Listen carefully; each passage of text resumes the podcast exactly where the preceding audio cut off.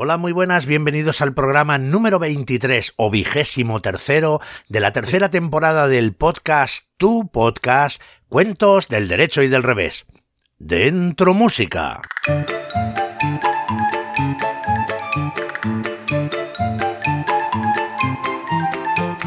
Arrancamos como siempre dando la bienvenida a nuestros amigos y amigas que colaboran con nosotros y hacen posible este programa con sus ilusiones y sus ganas. Saludamos a la gallina Natikis Mikis. Hola Julianini, hola amigos y amigas, madre mía, estoy, estoy, estoy este programa súper emocionada, no, no, no sé qué me pasa.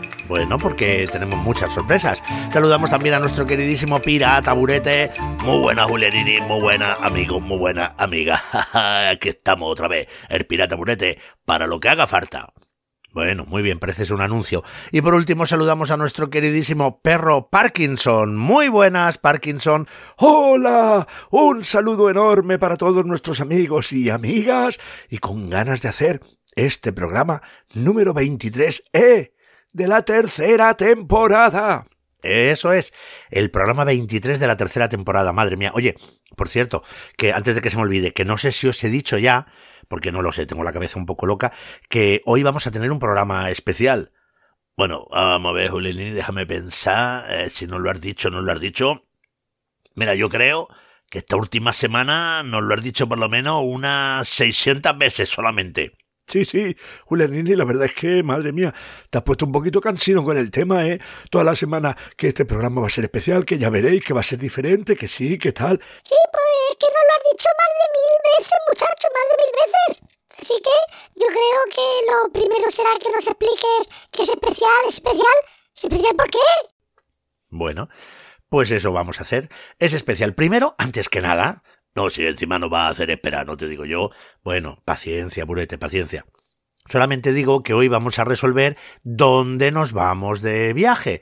Sabéis que nuestro amigo Cacerolo había dado una distancia desde donde estaba. Bueno, pues resulta que ahora lo que ocurre es que, claro, hay veces que la gente toma direcciones diferentes. Hay que ver, menudo lío. Pero la inmensa mayoría de la gente ha acertado.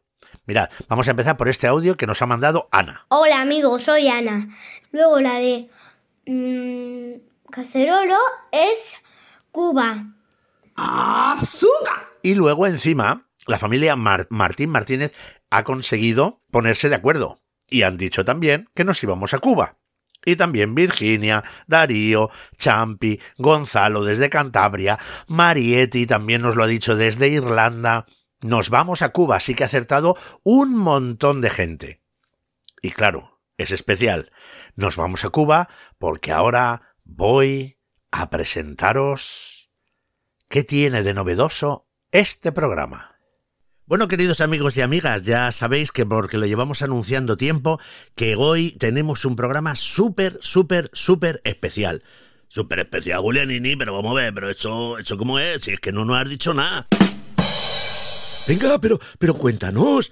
Mirad, ya sabéis que en algunos programas hemos tenido colaboración, pues alguien que nos ha llamado, nos ha explicado la receta, pero hoy, hoy por primera vez tenemos un invitado en vivo y un invitado súper especial. Lo primero que vamos a hacer es saludarlo y luego ya lo, lo, presentaremos, ¿vale? Muy buenos días, Julián. Buenos días al otro Julián. Pero vamos a ver, vamos a ver, como Julián, Julián, ¿esto qué? ¿Esto es una broma, Julianini? No, a ver, no es ninguna broma, no es ninguna broma. Es que estamos hablando con mi amigo Julián, que es de Cuba, que os acordáis que os conté que había estado en el Cuentantón de Chelva, donde se contaban cuentos en hogueras, era una experiencia maravillosa. Pues una de las cosas que me regaló ese fin de semana fue conocer a Julián, que hace muchísimas cosas. Claro, os estaréis preguntando, ¿y por qué lo has traído hoy? Eso, Julián, ¿por qué lo has traído hoy? Cuéntanos. Bueno, pues mira, es porque Julián tiene mucha relación con lo que nosotros hacemos los libros, la literatura, el amor por las historias. Eh, Julián, bueno, ahora no lo va a contar él, pero es escritor, es cuenta cuentos, hace talleres con chavales en los institutos, hace un montón de cosas. Bueno, vamos a ver, vamos a ponernos por orden. Julián, ya nos hemos saludado. ¿Nos puedes contar un poco algo sobre ti para que la gente diga, mira, ya conozco un poquito más a Julián? Bueno, bueno. Gracias por la presentación y gracias por invitarme al programa para estar contigo, Julianini, con el pirata, con la gallina, con Parkinson, que me parecen personajes interesantísimos. Yo soy Julián de Spain Rodríguez. Sí, el apellido un poco raro, de Spain, que significa de España, pero no soy español. Soy cubano danés, que vivo en Chelva, un municipio que está a 70 kilómetros de Valencia. Vivo aquí ya casi 20 años, pero mi trabajo, como dijo ya Julianini, es hacer talleres de animación a la lectura, tanto en colegios, institutos, para madres y padres, pero también hago formación con profesores. Enseño a los profes a usar las historias en cada clase. No importa que sea clase de religión, de matemática, de física o química. Los cuentos, como dice Gianni Rodaris, los cuentos, toda la vida se puede contar como un cuento. Y aquí estoy en este programa que me encanta porque lo escucho y me gusta sobre todo las adivinanzas, porque soy curioso como todos los niños que niños y niñas que escuchan este programa. Y además nos cuentas que haces animación lectora y además tienes un libro escrito al respecto sobre la animación lectora que se llama Acordes de la Palabra. ¿Lo digo bien o lo digo mal? Perfecto. Perfecto, Acordes de la Palabra. Acordes de la Palabra. Un ensayo poco convencional sobre animación lectora y literatura, donde yo propongo estrategias a los profesores, a las madres, padres, abuelos, padrinos y tíos para que inspiren a los niños y niñas a leer, a tener mejor comprensión lectora, pero sobre todo a divertirse leyendo. Algo que también consigue este programa que tienen, que hacen ustedes. Porque me divierte mucho los cuentos del derecho, pero casi me gustan más los cuentos del revés. Ya visto Julián y dice que ya te lo llevo yo diciendo tiempo, esto, esto, esto está bien. Bueno, Julián, aparte, eh, animación lectora para niños, animación lectora para padres, formadores, profesores, etcétera, pero también escritor, también escribes. Sí, sobre todo escribo relatos y relatos con seudónimo femenino. Publico con seudónimo femenino de Selma Luz, porque mi primer libro nació estando en Dinamarca y yo le rendí homenaje con el nombre de Selma a Selma Lagerlöf, la gran escritora sueca, premio Nobel de literatura, que me encanta y como quería un apellido más sencillo, me puse Selma y Luz. Por eso gané el premio Ciudad de Coria con cuentos para adultos, con el libro Soledad en los Pirineos. Y también escribo novelas, novelas de tipo corto también, por ejemplo, la novela Tunguska, que está publicada por la editorial Distrito 93. Eso es, y que pondremos una foto en, en la comunidad de iBox porque Tunguska lo tengo yo. Ese libro lo tengo yo autografiado por Julián. Pero oye, escúchame, Julianini, que yo también he estado investigando, no creas que me he quedado yo aquí mano sobre mano. He dicho yo, viene Julián de Spain, pues tengo yo que ver las cosas. Vamos a ver, que resulta que he visto yo que está en Facebook, que hace un directo todos los sábados en Facebook. ¿Eh, Julián? ¿Qué nos puedes decir de eso? Nada, el programa que hago los sábados a las 5 de la tarde, hora peninsular española, que serían las 11 de la mañana en Cuba, pero serían las 11 de la noche en Japón algo así como a las 12 de la noche del siguiente día en Australia. Ese programa lo hago porque mis amigos del mundo me reclamaban, querían saber de mí y qué mejor saber de mí que hablar 25 minutos de literatura, de música, de cine, artes plásticas y algo más que me soliciten. Sobre todo, se llama Sábados Literarios con Selma Luz porque trato de hablar sobre mis intereses lectores, sobre los libros que me han gustado pero también sobre la litera sobre cinematografía, es decir, películas y cinematografías poco conocidas aquí, lo mismo de la India, de Argentina, de Dinamarca, de Hungría o de Turquía. Y eso es mi interés y por eso me ven en directo a veces de Guatemala, de Argentina, de Chile, de México, de Estados Unidos, de Canadá, de Canadá o de Dinamarca. Eso es, pues ya sabéis, todos los sábados a las 5, eh, sábados literarios con Selma Luz, que eh, hace una propuesta, pues nos aconseja cosas interesantísimas. La mayoría seguramente no las conoceréis porque Julián sabe y ha leído cosas que yo creo que algunas ni se han escrito. Hombre, Julián, tampoco te pases, ¿no? Pero bueno, en fin, vamos, vamos, vamos a ver. A ver, yo, yo le quiero preguntar una cosa, porque claro, este podcast, pues claro, va de cuentos, ¿no? Y yo sé que a Julián le gustan mucho los cuentos. Lo que yo le quería preguntar a Julián, oye, cuando tú estabas en Cuba, ¿qué recuerdas tú de los cuentos? ¿Había cuentos en el colegio, en las calles, en la biblioteca? ¿Había cuentacuentos? ¿Qué, ¿Qué nos puedes contar? Había, no. Hay todavía. Existe. Yo tengo ya, voy para 61 años. Y yo recuerdo levantarme y mientras desayunaba escuchar un programa que se ponía en la radio cubana para que lo escucharan todos los cubanos, que se llamaba Niños y Niñas, Tía Tata cuenta cuentos. Así era mi desayuno. Entrar escuchando los cuentos, adivinanzas, canciones, trabalenguas. Pero actualmente, porque yo escucho la radio cubana, actualmente en la Biblioteca Nacional, en las bibliotecas, en las casas de cultura, se siguen haciendo talleres de cuentacuentos, pero no solo que van los cuentacuentos, sino que animan a los niños a contar sus propios cuentos, porque una de las características que tienen los contadores y contadoras cubanas es que tratan de no ser solo ellos los protagonistas, sino que los niños sean los protagonistas de las historias.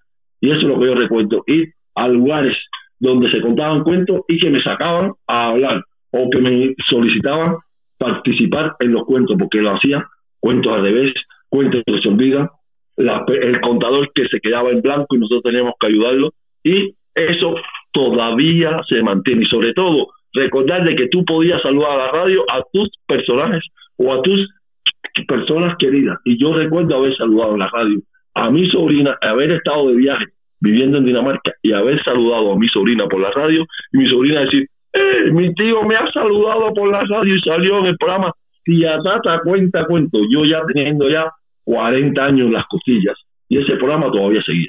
Bueno, bueno, fíjate, cuentos no solo que se contaban, sino cuentos en la radio, ¿eh? Ojo, ojo, que no podemos decir lo mismo aquí en España, de poner y desayunar un sábado con una emisora escuchando cuentos. Bueno, podemos hacerlo si nos ponemos el podcast Cuentos del Derecho y del Revés. Eso, eso sí. Oye, pero eh, una cosa, eh, eso era en Cuba, pero ahora yo te quiero preguntar, Julián, tú cuando estabas en tu casa, ¿Cómo era tu casa? ¿Había, había muchos cuentos? ¿Tus papás leían? ¿Te contaban cuentos por las noches? ¿Cómo, cómo era eso, Julián? Eh, es interesante porque ser hijo de carpintero, como escribo en el libro Acontes de la Palabra, ser hijo de carpintero y de ama de casa, cuesta trabajo buscar los libros, pero nuestros padres se preocupaban porque fuéramos mejores. Yo soy el mayor, somos cuatro hermanos. Y yo recuerdo que nuestros padres, después que yo estaba ya en secundaria básica, ambos decidieron, en Cuba ocurrió una cosa que se llamaba la batalla por el sexto grado, que ya todos estaban alfabetizados, pero que se permitía a las personas llegar al sexto grado ya siendo adultos. Y mis dos padres estaban en la educación de adultos. Y yo cogía los libros de mis padres, de su estudio para sexto grado, y leía la poesía que había ahí. Y ahí descubrí la poesía de César Vallejo, en los libros de mis, de, mi, de mis padres. Lógico, porque ellos siendo como eran unos carpinteros y una ama de casa, nos, nos procuraban libros. Y mi madre, después que nosotros, los cuatro hijos, ya estábamos criados, que uno estaba en, la primaria ya, decidió hacerse auxiliar pedagógico, es decir, trabajar en la escuela que habíamos pasado nosotros para comprender más. Y ella después llegó a trabajar en lo que se llama guardería aquí, que en Cuba se llama círculo infantil, y ella llegó a ser administradora de un círculo infantil, de una guardería, donde inspiraba con su pedagogía a los niños pequeñitos. Por lo tanto, la relación del libro, la pedagogía, los cuentos siempre están en casa y hemos salido buenos lectores. Y alguno que otro ha salido escritor. Bueno, bueno, pues eso, eso es genial, no solo eso, sino además el ejemplo ¿eh? de, de tu madre siempre curiosa, siempre queriendo aprender y siempre yendo más allá. Eso, eso es una maravilla, ¿eh? Es que hay mujeres, hay mujeres importantes. Y no solo mi madre llegó a ser una gran lectora, sino que trabajó como jefa de recursos, bueno, subdirectora de recursos humanos en la primera editorial de lenguas extranjeras de Cuba, la editorial José Martí. Y ella me traía libros en idiomas que yo hablaba, el alemán, francés, inglés. Había, se, se publicaba en esa editorial hasta libros en holandés. Lógico, yo no conocía holandés, pero esa mujer tenía relación con los libros incluso ya cuando se jubiló. Fíjate qué suerte. Es que además Julián, que tiene la suerte de hablar varios idiomas, tiene lógicamente la enorme suerte de poder leer libros que a lo mejor no han sido traducidos a otros idiomas y que son maravillosos conocer. Pero yo, yo quiero saber ahora, mira, porque si Tú, por ejemplo, dices, eh, ¿qué autores cuando tú eras pequeño, no? Autores importantes en España, pues enseguida te viene a la cabeza Gloria Fuertes, ¿no? Antonio Robles, em, autores muy, muy importantes. Si yo te pregunto por esos autores de cuando tú eras pequeño, ¿cuáles eran los autores para niños o autoras más importantes, más destacados de Cuba en ese momento? Bueno, en ese momento y en todos los tiempos. Cuando se habla de literatura para niños, siempre se habla de, de- de los libros de José Martí.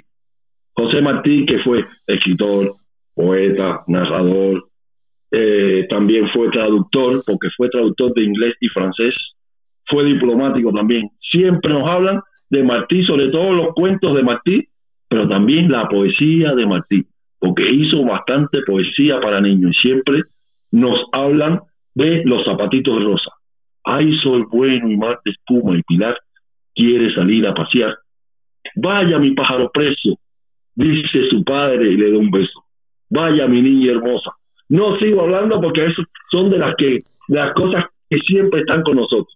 Pero también una poetisa, pedagoga y sobre todo escritora de cuentos para niños, Rafaela Chacón Nardi, que yo salí de Cuba y seguí escuchando y viendo su trayectoria. En el año 98 publicó un libro que se llama Con los niños por La Habana Vieja, que hace pasear a los niños cubanos por La Habana Vieja.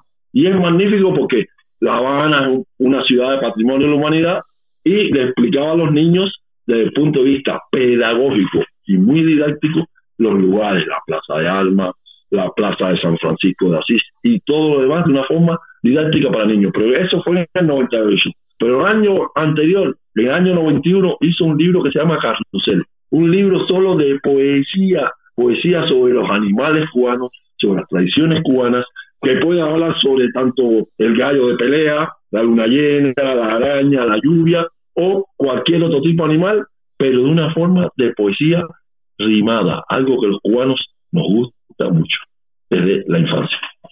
Bueno, ya vemos que a Julián le encanta la poesía, es una de las cosas que más le encanta. Y yo sé que incluso en los directos del Facebook recomienda mucha poesía, mucha poesía.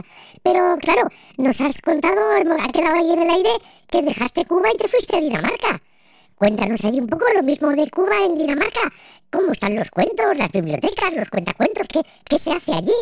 Ah, bueno, yo no dejé Cuba, yo sigo en Cuba, porque cada vez que miro el espejo me veo en Cuba.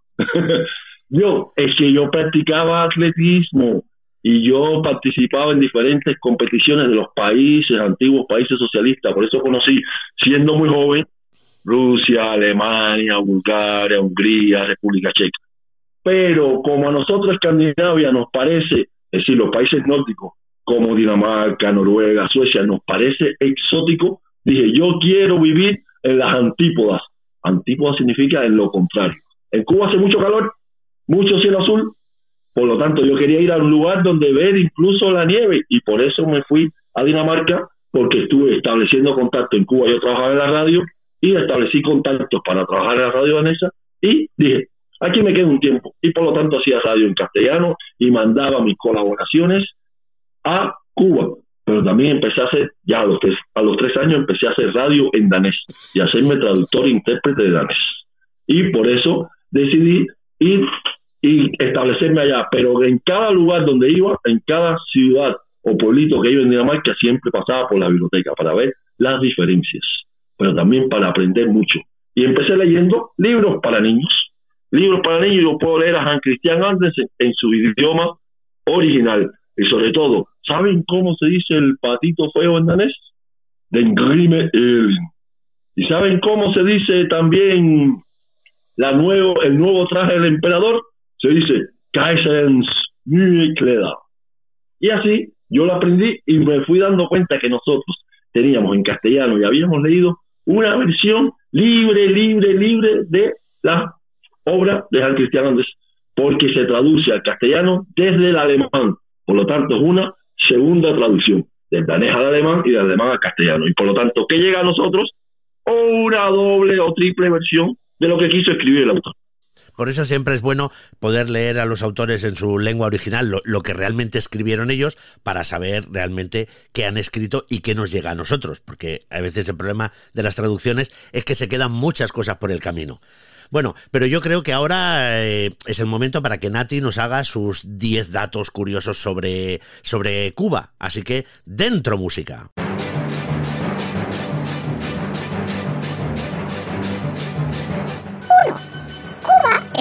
Isla situada en el Caribe.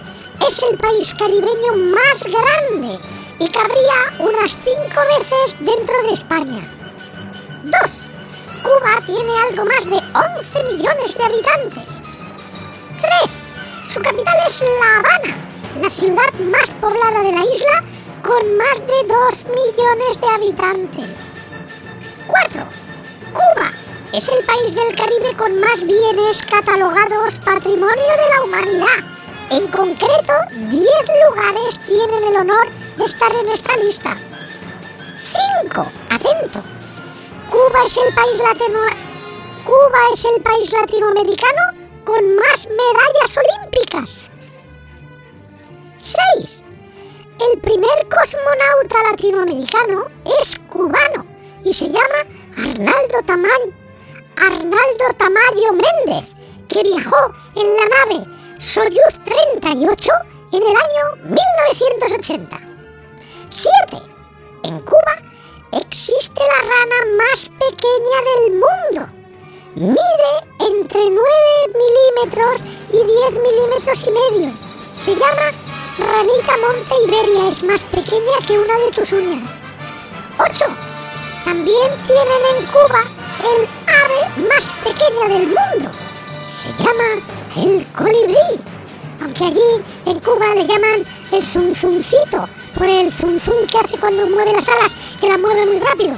Y mide desde el pico hasta la cola no más de 5 centímetros. Bueno, pero yo ahora lo que quiero es, me voy a parar aquí. Pero vamos a ver, Nati, si solo has dicho ocho datos y son diez, vamos a ver, que no me salen las cuentas. Nati, de verdad, hija mía, que cada vez tienen menos ganas de trabajar, ¿eh? No, lo que quiero es aprovechar que está Julián aquí, en lugar de darlos yo, que mejor que los dos últimos datos nos los dé él, ¿no? ¿Qué os parece? Ah, bueno, si es así, vale, vale, venga, vale. Por esta vez, venga, pues que lo haga Julián.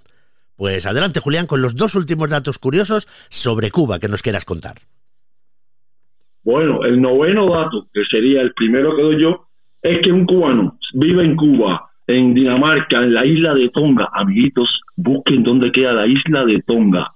Pero también en Bujumbura, que es la capital de Burundi. Un cubano que se encuentra bien lejos, le gusta siempre tener la añoranza de su comida. Por ejemplo, arroz blanco con frijoles negros, con lechón asado. Lechón es el chancho, el marrano, pero rico, rico, asadito. Y sobre todo, los platanitos tostones, que son los plátanos machos muy grandes, que se aplastan mucho y por eso se llaman tostones, porque tienen varios nombres, plátanos tostones, plátanos a puñetazos, plátanos tachinos o patacón pisado, como se dice en dominicano. Eso es una de las curiosidades, la novena. Y la décima, que cualquier cubano que se encuentre en cualquier lado del mundo, así no le haya gustado el deporte en Cuba, siente la añoranza por el béisbol, lo que se llama la pelota. Sí, porque es el deporte nacional de Cuba, como aquí en España es el fútbol. Los cubanos añoran un estadio de béisbol y sobre todo las discusiones sobre el béisbol, pero son discusiones amistosas, porque en un estadio cubano se pueden estar diciendo cosas los equipos contrarios, los aficionados, pero después se pasan la croqueta, se pasan la cerveza, se pasan el refresco y están amigos, sobre todo porque el deporte en Cuba, el béisbol es un deporte muy, muy sano. Esa es mi décima curiosidad para el programa de cuentos del derecho y del revés. ¿Lo he dicho bien, Julianini? Maravilloso, maravilloso. Además te voy a decir una cosa, Julianini. Me, me ha encantado, ¿eh? Me ha encantado. Lo del béisbol me ha encantado. Pero me ha dado una idea, ¿eh, Julián? ¿Eh, Julián? Que voy a escribir un libro de cocina que sea cocina a puñetazo. El plátano a puñetazo, eso me ha encantado. Pues yo voy a hacer garbanzo a puñetazo, judía a puñetazo, mm, tarta a puñetazo. Voy a inventar la cocina a puñetazo. De verdad, eh, Burete, que es que lo tuyo, lo tuyo muy fuerte. Bueno, en fin, eh, ahora que, ¿qué nos toca? Bueno, pues ya sabéis lo que nos toca. Hemos estado dando los datos curiosos, hemos hablado sobre cuentos. Es el momento de conocer la versión del derecho del cuento cubano titulado La Lotería, que además tengo que contaros. En esta ocasión no he seleccionado yo el cuento, lo ha seleccionado Julián. Y en este caso no voy a contarlo yo, sino que nos lo va a contar Julián. Que no pasa nada, porque es un Julián por otro Julián. Pues sí, la verdad es que nos quedamos igual. Un poco, un poco cambia el color, pero por lo demás está todo, todo igual. Pues adelante, Julián, con la versión del derecho del cuento cubano La Lotería. Había una vez un campesino que vivía en la isla de Cuba, al que le gustaba mucho jugar a la lotería. Estaba convencido de que algún día le iba a tocar. Así que cada semana se llevaba un boleto. Sin embargo, la suerte no le parecía llegar. Aún así, no se desanimaba.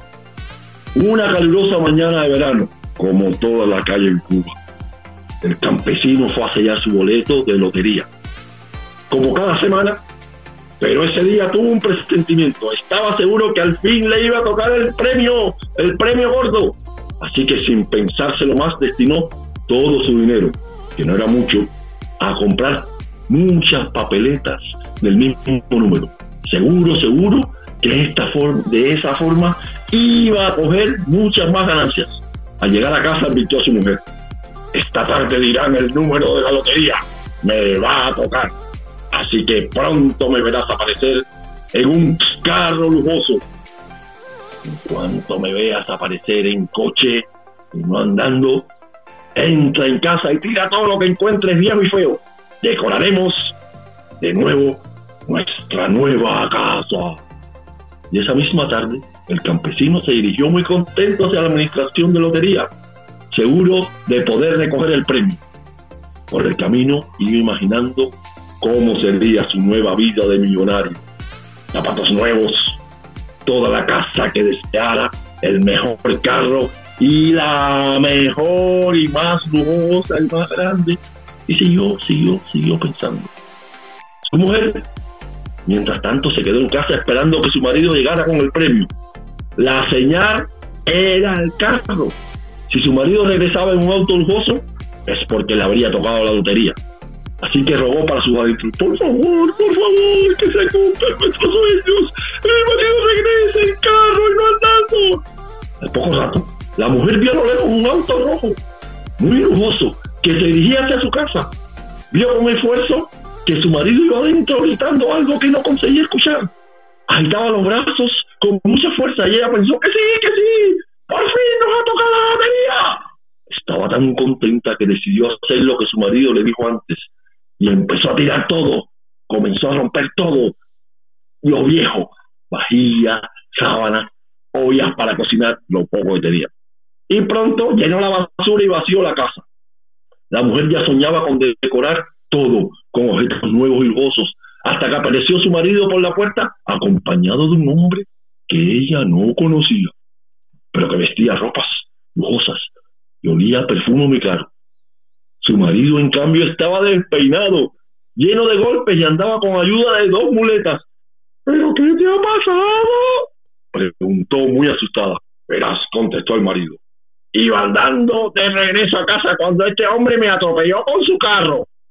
¿Y por qué gritaba y movía los brazos así? Pensé que nos había tocado por fin la lotería. Gritaba, no tienes nada, mujer, no tienes nada, que no nos ha tocado. Y además tengo todos los huesos rotos. Totalmente desconsolada, muy desolada, la mujer se cayó sobre el sofá, el único objeto que no había tirado, y miró de reojo la casa vacía. Sus ansias e impaciencia le habían jugado una mala pasada. Y colorín colorado, este cuento se ha acabado y el tuyo no está empezado.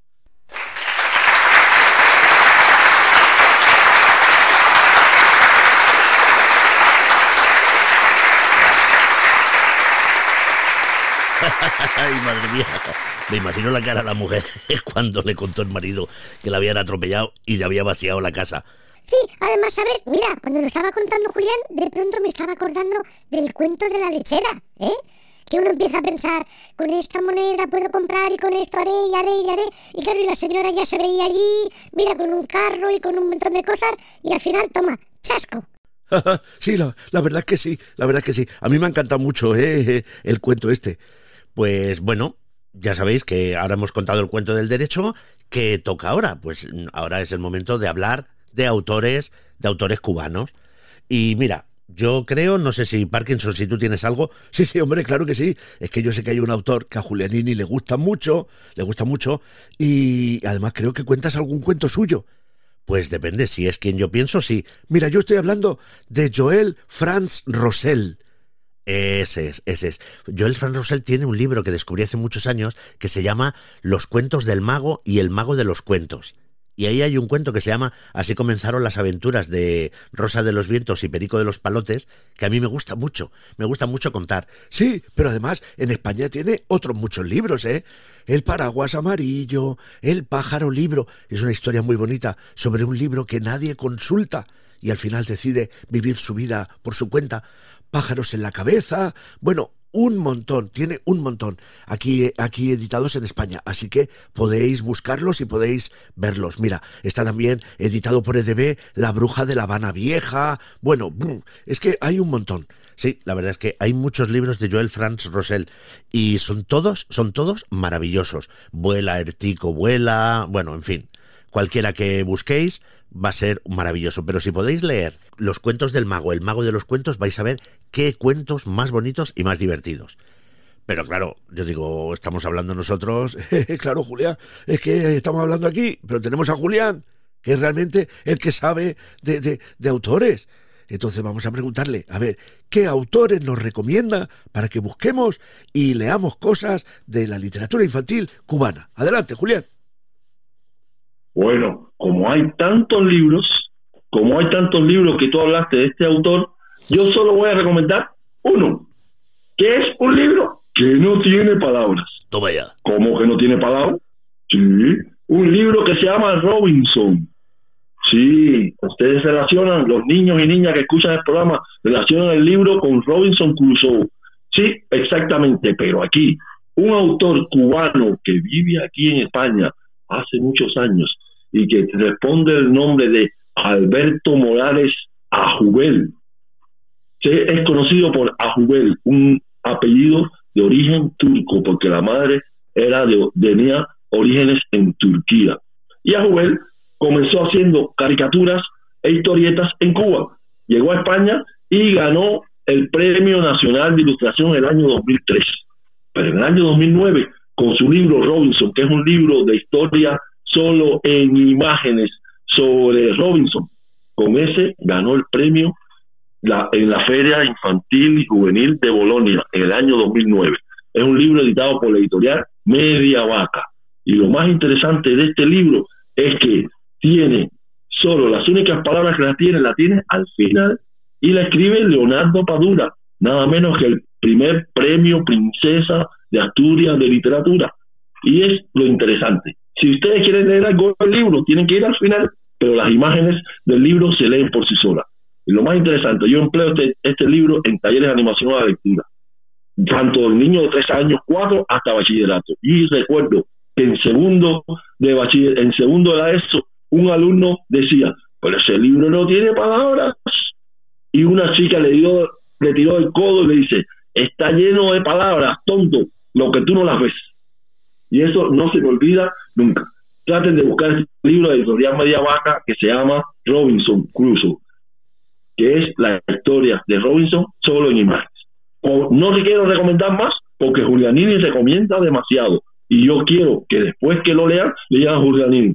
Julianini, qué buena recomendación nos hizo el otro Julián. Muy bien, pues mira, maravilloso, porque es una recomendación, primero que ya la editorial es una editorial bastante especial y bastante curiosa. Mediavaca es una editorial valenciana que selecciona muy, muy, muy bien los libros y tiene unas historias muy curiosas y una personalidad muy grande. Y luego un libro sin palabras. Bueno, hay que buscarlo. Yo voy a poner la portada del libro en la comunidad de iBox para que todos lo podáis ver.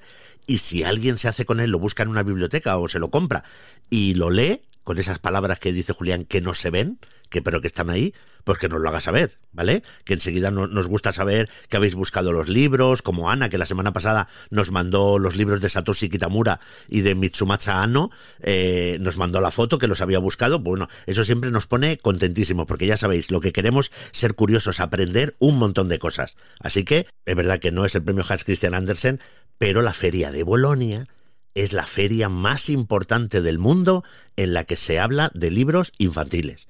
Así que un premio en la Feria de Bolonia es lo máximo, es lo máximo.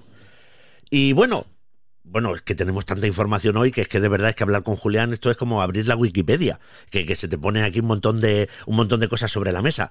Sí, pero vamos a ver, Julianini, que sabes que yo llegué a este momento y lo que yo quiero saber. Sí, ya sé, ya sé, ya sé lo que tú quieres saber, Parkinson. Tú quieres saber cuál es la palabra del día. Eso es. Madre mía, de verdad, este hombre que pesado con la palabra del día. A ver, ¿qué palabra del día? Seguro que una de estas raras que ha dicho Julián en la conversación. Pues mira, no. Hoy hemos hablado Julián y yo de qué palabra íbamos a elegir y hemos elegido una palabra que os va a sorprender. Así, vamos a ver, ¿qué palabra es? Pues hoy hemos elegido la palabra carro.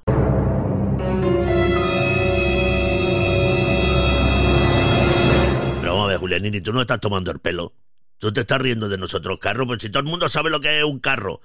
Bueno, a ver, pero la hemos buscado por un motivo en concreto. Por un motivo en concreto.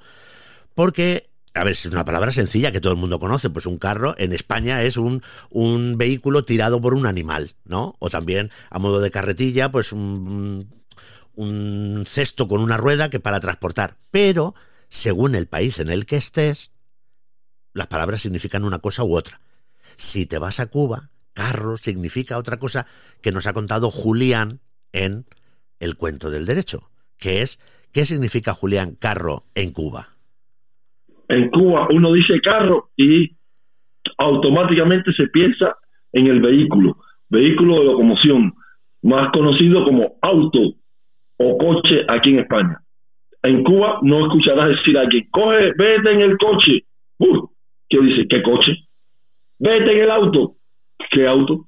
Ah, sí dice, coge el carro y sal para Matanzas o para Camagüey o para diferentes ciudades. Sí te entienden. Por eso a veces cuando escuchan un español, consígueme un coche o un taxi. Ah, lo que tú quieres es que te consiga un carro. Y si dice, yo quiero irme en auto de un lugar a otro. ¿En un qué? Ah, en un carro. Ah, ahora sí te entiendo.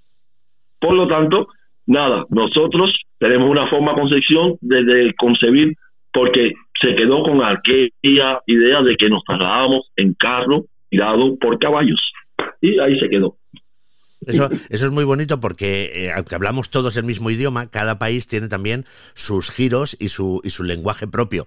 Y aunque tú hables español, vas a Cuba, pues vas a tener que aprender cómo usan allí determinadas palabras que nosotros usamos de otra manera. O si vas a Chile o si vas a Argentina, así aprendemos un montón de cosas.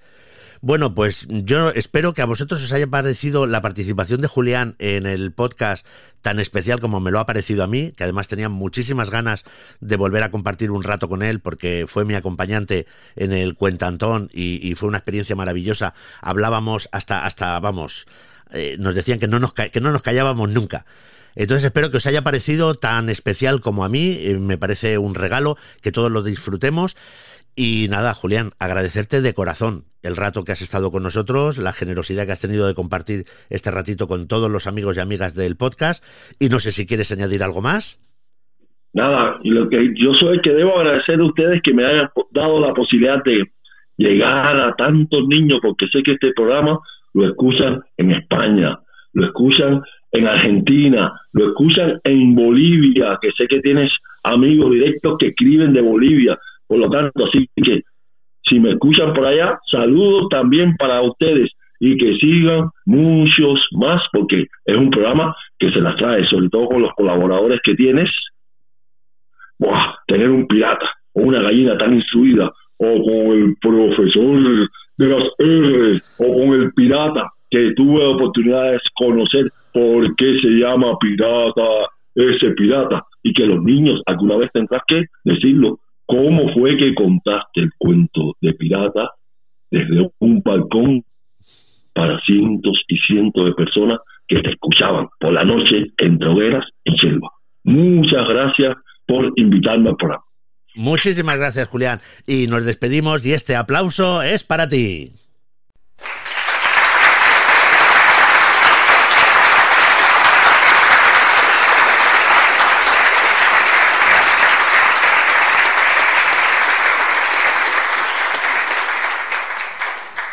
Y ahora lo que sí llega es el momento de conocer cuál es la versión del revés del cuento cubano titulado La Lotería. Érase una vez un hombre que compró un boleto de lotería. No solía hacerlo, no era una cosa que él hiciera muy a menudo, pero ese día, por la razón que fuese, pues se decidió a comprarlo. Bueno, en realidad no fue por cualquier cosa, fue porque tenía un pálpito, tenía la sensación que ese día le iba a tocar la lotería. Así que cuando llegó a su casa, lo primero que hizo puso el número pegado en la nevera con un imán y cuando estaba allí pegado en la nevera, pues vio el número su mujer, lo vio su hija, lo vio también su hijo, lo vio el perro, lo vio el gato. Pero el que no lo vio, el que no lo vio fue el pez de color rojo. ¿Por qué te estarás preguntando? Pues es porque el pez estaba en otra habitación, la pecera la tenía en otra habitación, no estaba en la cocina, así que el pez no, puede, no tiene patas para ir a ver el número. Claro, no, no, no, visto así no te falta razón. Bueno, en fin, el caso es que todos los que vivían en aquella casa habían visto el número. La verdad es que la casa tampoco es que fuera excesivamente grande, pero bueno, era una casa suficiente para todos. Cuando aquel día se sentaron a comer, cada uno de ellos empezó a, fantasear y a compartir con los demás lo que se compraría si les tocaba la lotería. Esto es algo que realmente hemos hecho todos, que es pensar, si me toca la lotería, haré esto, compraré esto, me iré a tal sitio. Bueno, pues ellos también, ellos también lo hicieron.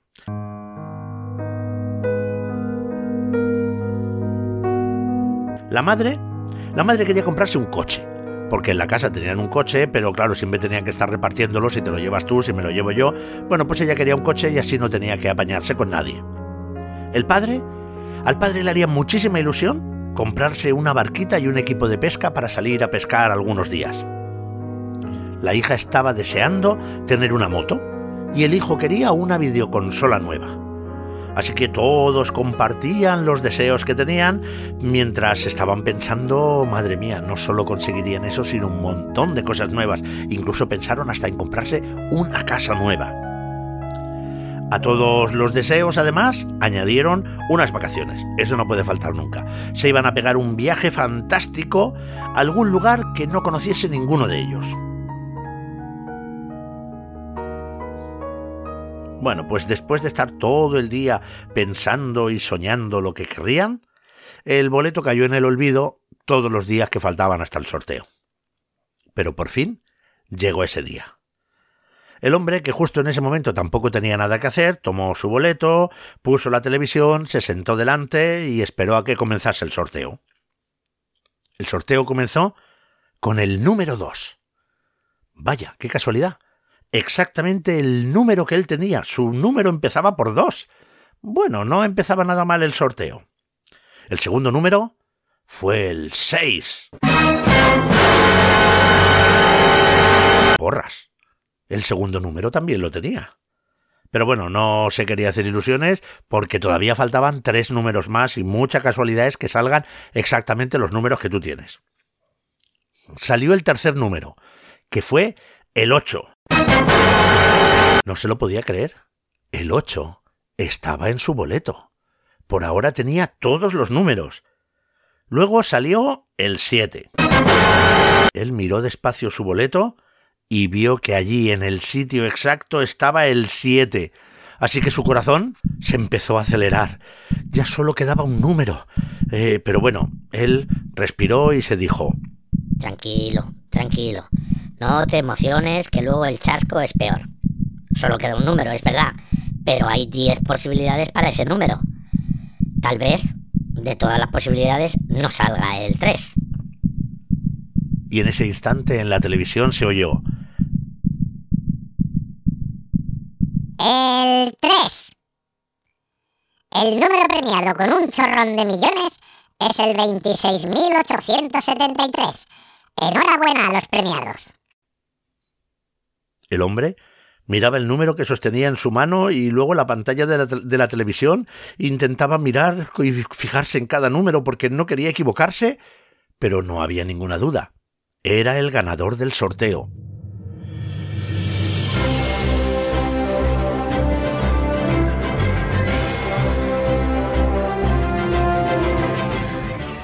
Aquella noticia era tan impresionante que mira, salió de casa corriendo buscando a su familia para darles la buena noticia, levantaba el número mientras lo agitaba y gritaba ¡Somos ricos! ¡Somos ricos! Y entonces ante los gritos su familia empezó a acercarse y cuando estaban llegando y él gritaba somos ricos, se levantó una racha de aire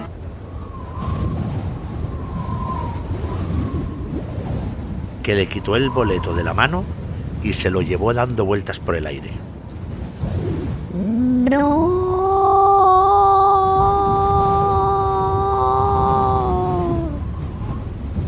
Lógicamente, el hombre que hizo, salir corriendo detrás del boleto.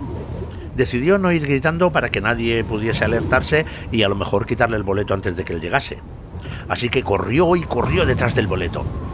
Pero resulta que aquel viento hoy se había levantado con ganas de ser un viento incesante. Así que el viento continuó soplando y soplando y aquel hombre corrió y corrió detrás del boleto durante horas y horas. El boleto se alejaba y él corría mientras la familia con los ojos abiertos como platos contemplaban la escena. Claro, aquel boleto suponía demasiado dinero para dejarlo escapar así como así.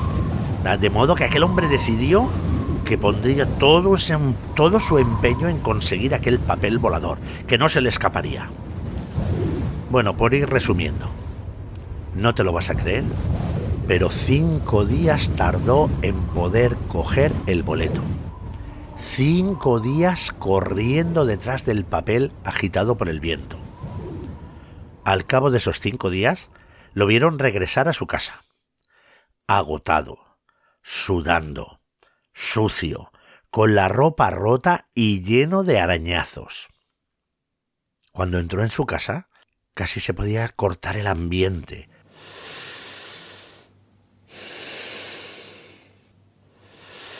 Se escuchaban las respiraciones de todos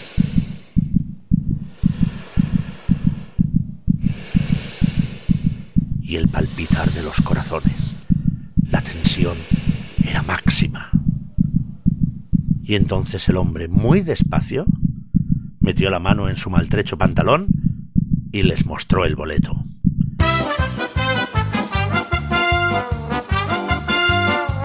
No te puedes imaginar qué alegría, menuda fiesta. Se abrazaron, se besaron, lloraron y cuando se relajaron y se sentaron a cenar, entonces el padre, que estaba muy serio todo el rato, tomó la palabra y dijo, ¿sabéis una cosa? En los cinco días que llevo persiguiendo el boleto, he visto un montón de cosas que no conocía. Mira, he visto pueblos que no tienen médico. He visto pueblos donde los niños no tienen escuela. He visto pueblos y aldeas sin agua corriente. Así que mientras perseguía aquel boleto, he podido darme cuenta que es verdad que a nosotros no nos sobra de nada, pero también es cierto que no nos falta de nada. Y venía pensando, ¿qué os parece si repartimos el dinero con todos los que tienen menos que nosotros? En la casa se hizo el silencio de inmediato. Pero cuando respondieron, todos estuvieron de acuerdo. Todos, incluso el pez de color rojo.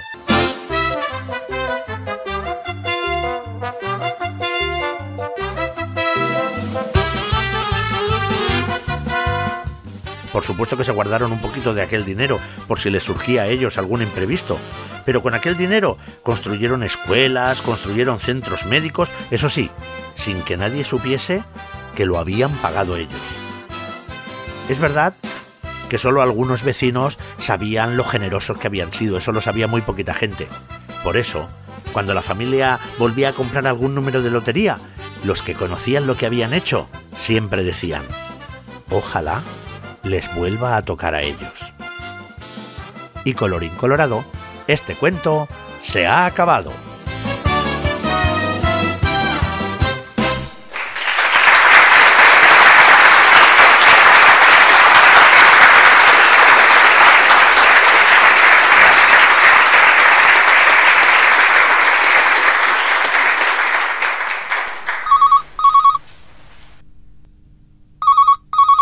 Era, lógico que no tardase mucho tiempo en sonar el teléfono. Hola, sí, dígame, buenos días. Hola, buenos días, vecinos. Soy yo. Sí, sí, sí, sí, ya sé que es usted.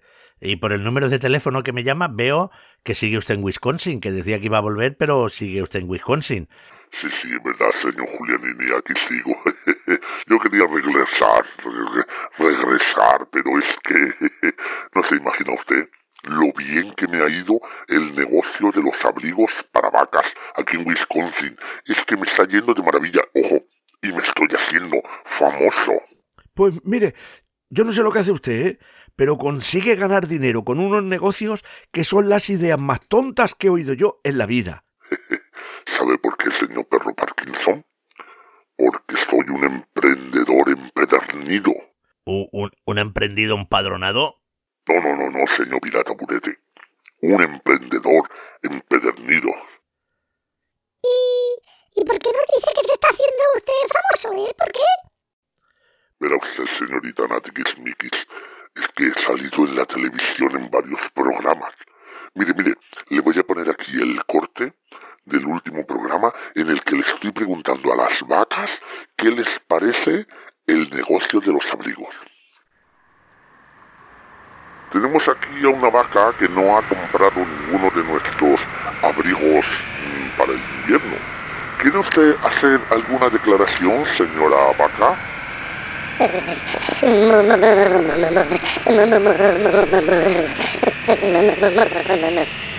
Y, y, sin embargo, tenemos aquí al lado una vaca que con todo este frío, con todo este temporal, lleva de la última moda uno de nuestros preciosos abrigos. ¿Quiere usted contarnos algo, señora vaca?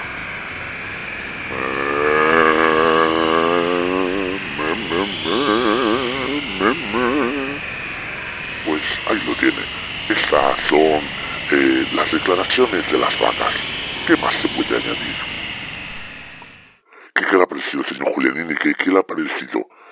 Pues eh, la verdad es que me deja usted de piedra, ¿eh? Yo no sé, le sigo la pista y es que cada día me asombra usted más. Pero vamos a ver, ¿ya, ¿ahora qué va a hacer? Bueno, verá usted, yo, yo quiero regresar a casa, porque en casa se está muy a gusto. Pero antes voy a hacer una gira, voy a seguir por aquí, buscando los sitios más fríos, por aquí por el norte, porque además he conocido a una diseñadora y estamos haciendo abrigos de colores con, con unas fantasías para vacas que es algo impresionante, no se puede imaginar lo bonitos que son. Bueno, pues pues le deseo toda la suerte del mundo. Ya nos irá usted contando y cuando nos vemos, cuando vuelve usted. Sí, no se preocupe, que seguro que nos vemos pronto. Hasta luego.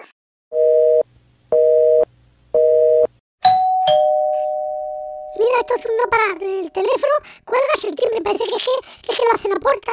A puerta no, a puerta, a puerta, a la puerta. ¡Aposta! Eh, abro yo, no os preocupéis. Buenos días, vecinos. Chicos, es el señor... Profesor. Profesor claustrofóbico. No soy señor. Soy profesor. Profesor claustrofóbico. No, no, si ya nos queda claro, ¿eh? Ya, ya nos queda claro. Pues no lo parece, señor Perro Parkinson. Hola, oiga, que parece usted que ha venido hoy de, de mal café. Gracias, señor Pirrata Burrete. Un café sí que me tomaría. No, si al final este va a estar tan sordo como el do del Toya, verás tú. Por cierto, ahora que lo dices, ¿dónde se habrá metido el asesor do del To? Hace tiempo que no sabemos nada de él. Es verdad, es verdad. Mira, y me temo lo peor, ¿eh? Por, pero ya nos dará una sorpresa, porque este cada vez que desaparece, ya verá, ya verá. Por favor, ¿quieren dejarse de cuchichear? Ponerme mi café y decirme de una vez si alguien ha acertado mi adivinanza semanal. Bueno, madre mía, pues esta semana, esta semana es verdad que ha estado un poquito más difícil, ¿eh? Pero ha conseguido usted una cosa que no suele conseguir muy a menudo. ¿Ah, sí? ¿Y qué cosa es? Pues no solo lo han acertado, sino que además es que ha habido en las casas, ha habido unanimidad. Mira, por ejemplo, la familia Martín Martínez está de acuerdo en que la respuesta a su adivinanza, antes que nada, vamos a recordarla, su adivinanza decía así. Somos un grupo de ocho. El tercero tiene un amigo inseparable, el cuarto dos, el quinto setenta y nueve, el sexto ochenta y dos, el séptimo veintisiete y el octavo catorce. El primero y el segundo están solitos. Qué pena. ¿Qué somos? Eso pregunto yo, ¿qué somos? Por unanimidad la familia Martín Martínez dice que son los planetas. Los planetas del sistema solar con sus satélites. Porras, lo han acertado. Pues también ha habido unanimidad en casa de Darío, Champi, Virginia y Gonzalo, que también dicen que son los planetas y los satélites. También hemos recibido en la comunidad de Evox un mensaje que también lo acertaba, pero como nos venía como anónimo, pues no sabemos quién, quién ha sido. Así que, bueno, a ver si nos lo pueden contar. Y luego está Paola, Paola y Mateo. Pues Paola y Mateo han sido los primeros en acertarlo, porque cuando se publicó el podcast, ni una hora después, ni una hora, ya teníamos la respuesta de Paola que lo había acertado. Porras, ¿cómo puede ser tan rápida? Bueno, pues lo acertó. Y por último tenemos también este audio de Ana que le da la solución. Primero la respuesta, la de claustrofóbico, son los planetas. La, y la luna, claro. Pero yo le quiero recordar a la señorita Ana que soy profesor, profesor claustrofóbico. Pero bueno, tengo que felicitar a todos los amigos y amigas que han acertado. Así que ahora voy a poner las cosas mucho más difíciles. Dudo mucho seriamente que alguien lo acierte esta semana. Bueno, yo tengo que decirle que me gustan mucho sus adivinanzas, ¿eh? Porque nos hacen mucho pensar. Me gusta cuando tienen varias respuestas o cuando solo tienen una. Pero, pero, usted no se desanime, ¿eh? Usted a ver, algún día conseguirá que nadie lo responda. Lo que quiero yo saber es que cuando lo consiga, ¿qué va a pasar? Pues no lo he pensado. Pero esta semana sí que he pensado una adivinanza súper, hiper, requete, definitiva. Hasta yo que sé la respuesta, no consigo acertarla. Pero vamos a ver, ¿cómo es posible eso? ¿Cómo no la va a acertar si usted conoce la respuesta? Es una forma de hablar, señor pirata burrete. Escuche. La adivinanza de esta semana dice así.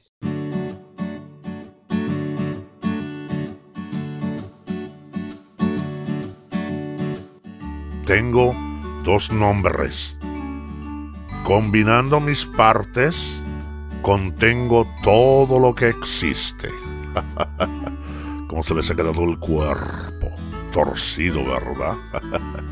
Esto no lo adivinan ni los de la NASA. Repito. Tengo dos nombres.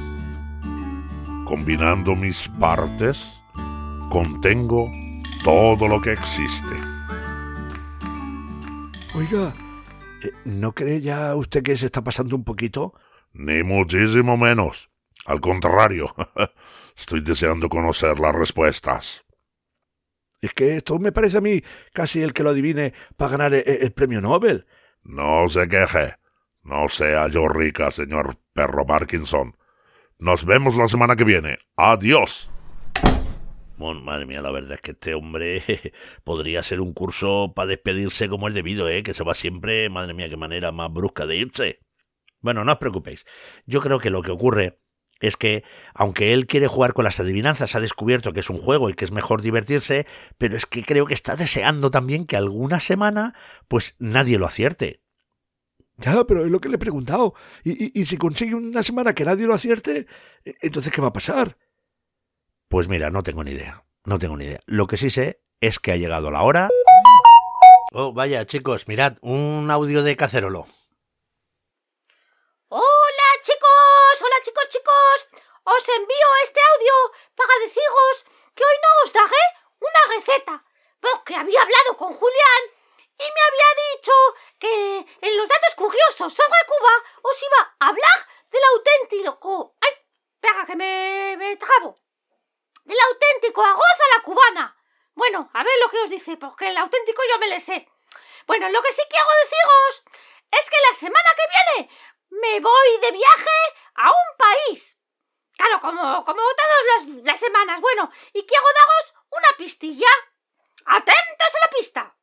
La capital de este país está contenida en la palabra abultagón. Repito, abultagón. Nos vemos pronto. Hay que dar eso. Bueno, parece ser que hoy todos se han propuesto complicar un poquito las adivinanzas y las cosas, ¿eh? Bueno, no te preocupes porque yo confío mucho en todos nuestros amigos y amigas. Sí, pero vamos a ver. ¿Qué capital del mundo puede estar contenida en la palabra abultaron? Pues yo me tengo que poner a ello ya. Sí, señor. Bueno, y mientras nos ponemos a ello para descifrar dónde se va Cacerolo la semana que viene, cuál es la adivinanza del profesor claustrofóbico, llega el triste momento.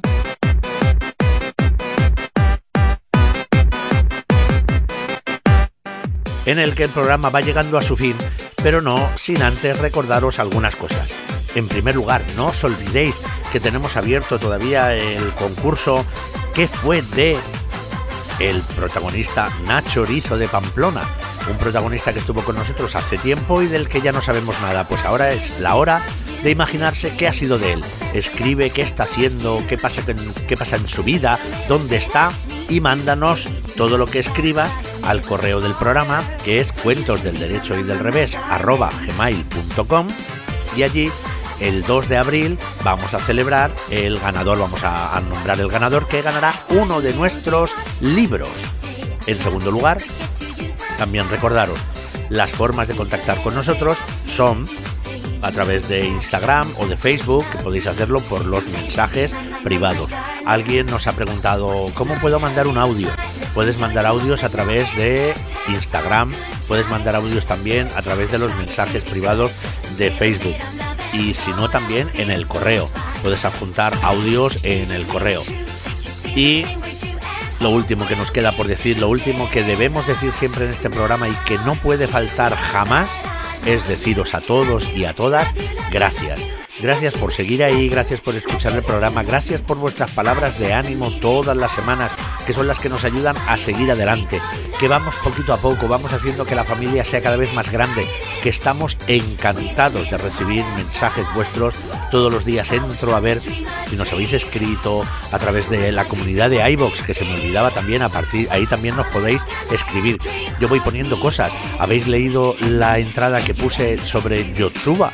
¿Os acordáis el manga del que habíamos hablado y que dije que me lo iba a leer? pues lo pedí, se lo, compré en una librería y me lo he leído. Y mi opinión, por cierto, hago spoiler, me ha gustado mucho, está en la comunidad de Evox y ahí también nos podéis escribir. Así que muchísimas gracias a todos y a todas por hacer posible este podcast en el que lo importante eres tú.